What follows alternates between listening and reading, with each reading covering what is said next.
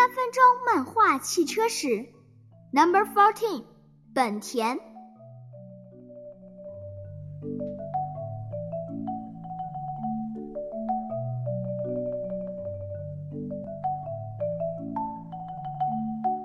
说起日本车，许多人脑海中最先出现的肯定是田田兄弟，丰田和本田。这两个牌子不仅名字类似，定位也差不多，给人一种宿敌 PK 的感觉。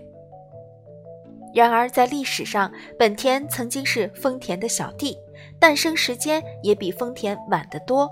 那么，本田是如何咸鱼翻身，实现人生逆袭的呢？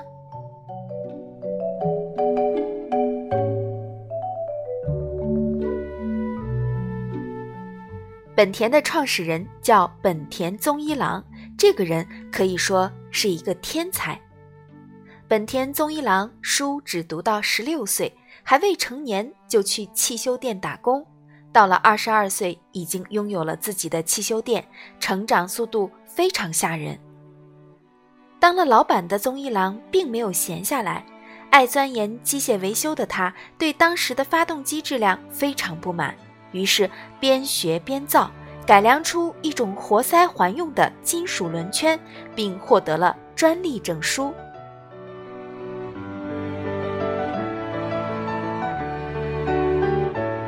靠着这个专利，宗一郎在一九三四年创办了东海经纪公司，专门生产发动机活塞环，并获得了当时汽车大佬丰田的订单。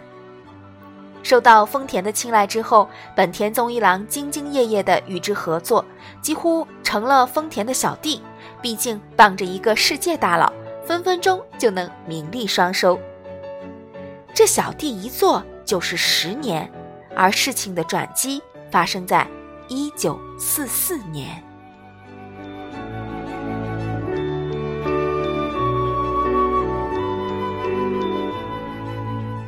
一九四四年，宗一郎的工厂因为二战遭到破坏，宗一郎干脆把整个公司都卖给了丰田，自己决定从头再来。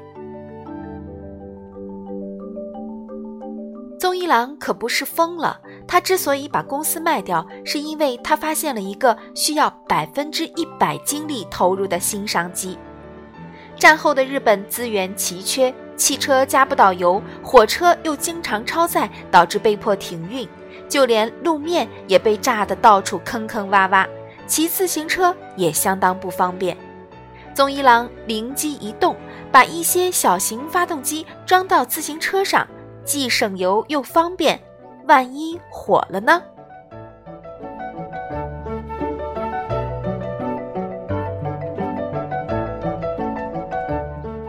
幸运女神站在了宗一郎这边，这种叫助力自行车的新产品很快成为爆款。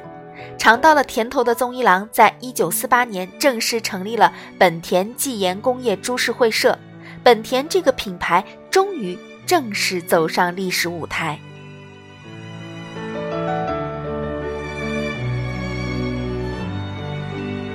经过宗一郎的优化和升级。一九四九年，助力自行车完美升级，变成了本田的第一款摩托车。很快，本田又生产了一堆什么 Dream E、Cup F、Bentley J 等型号的摩托车，疯狂宣传，疯狂卖货。经过十多年的发展，一九五九年，本田居然成了世界上最大的摩托车厂商，就算在欧美，也随处可见本田摩托车。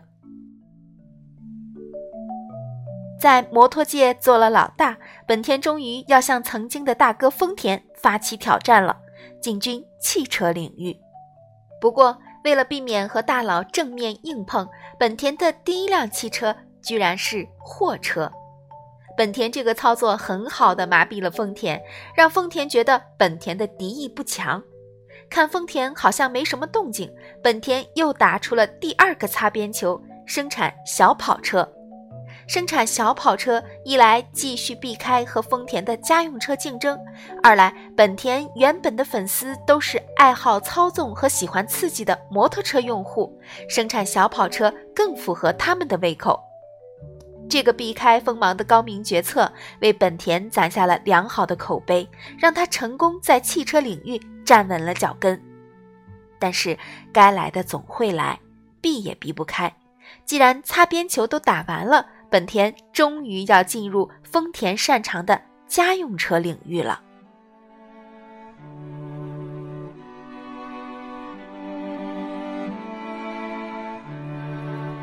一九六七年。本田推出了首款家用微型车 N 三六零。由于本田之前口碑不错，大家都愿意买一辆尝尝鲜，所以 N 三六零非常令人惊奇的连续三年夺得了日本销量第一的桂冠。后知后觉的丰田这时才发现，本田已经不再是当年那个跟在自己屁股后面的小老弟了。如果说超越丰田只是本田崛起的第一步，那让本田汽车真正火爆全球的是七十年代在美国的一场硬仗。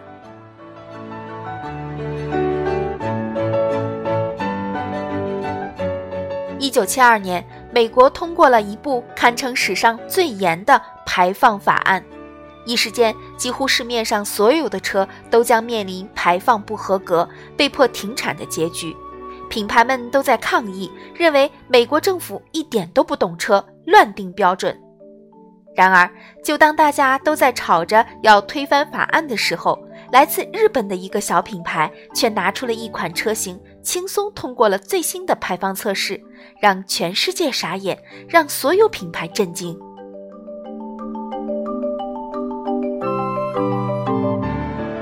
这个品牌正是本田。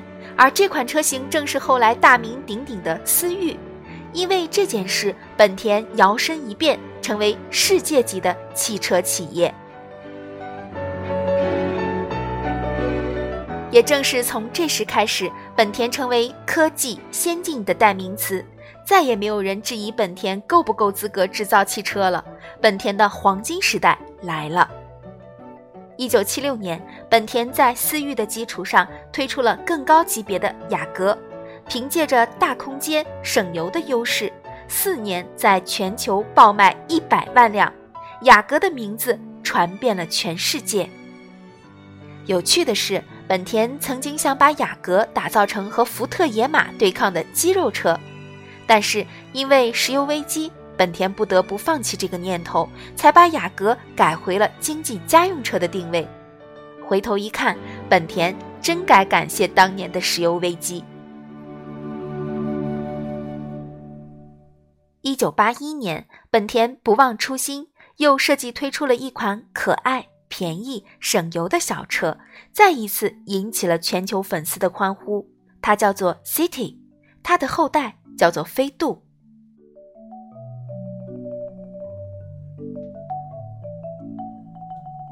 卖啥就火啥，本田的心里估计乐开了花，但人家是真有本事。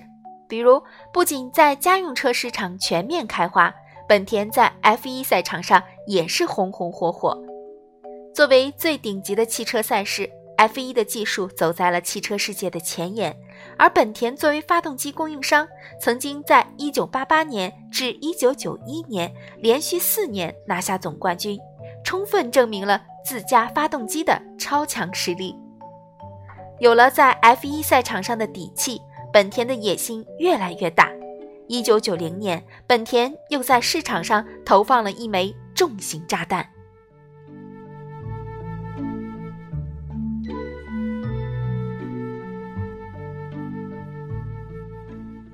这辆 NSX 以法拉利三四八为对手。在当时的许多媒体评测中，居然表现的比法拉利还要好。NSX 也被称为“东瀛法拉利”，填补了亚洲超跑的空白。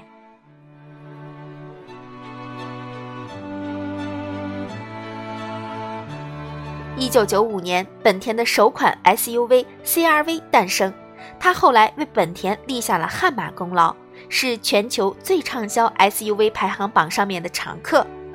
一九九九年，本田正式在中国国内生产合资车型，第一款被引进的正是雅阁，雅阁也成为许多中国人第一次见到本田的记忆。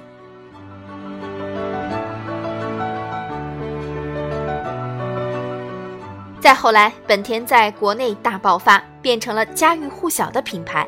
二零一七年，时代思域的上市更是引爆了国内一股思域热。但是，没有永远的低谷，也没有永远的高峰。本田也不是在任何事情上都无懈可击，比如在 F1 上，本田在九十年代后表现平平，直到今天依然没有重回巅峰。在家用车市场上，本田也遇上了机油门，在正常行驶下，发动机里的机油居然会混入汽油，甚至出现乳化现象，这堪称本田史上最大的信任危机。回首过去半个多世纪的历史，本田正是靠着不断创新、屡攀高峰，才有了今天的地位。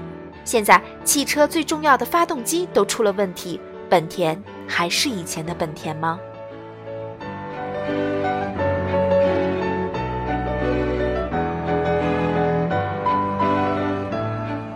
但无论怎么说，从跟在丰田屁股后的小工厂，到称霸车坛的汽车一霸，本田的经历堪称传奇。这样的故事，无论哪个时代看都是非常经典和令人佩服的。希望本田不忘初心，技术为本。任何时候都不要忘记了自己公司的名字——本田技研。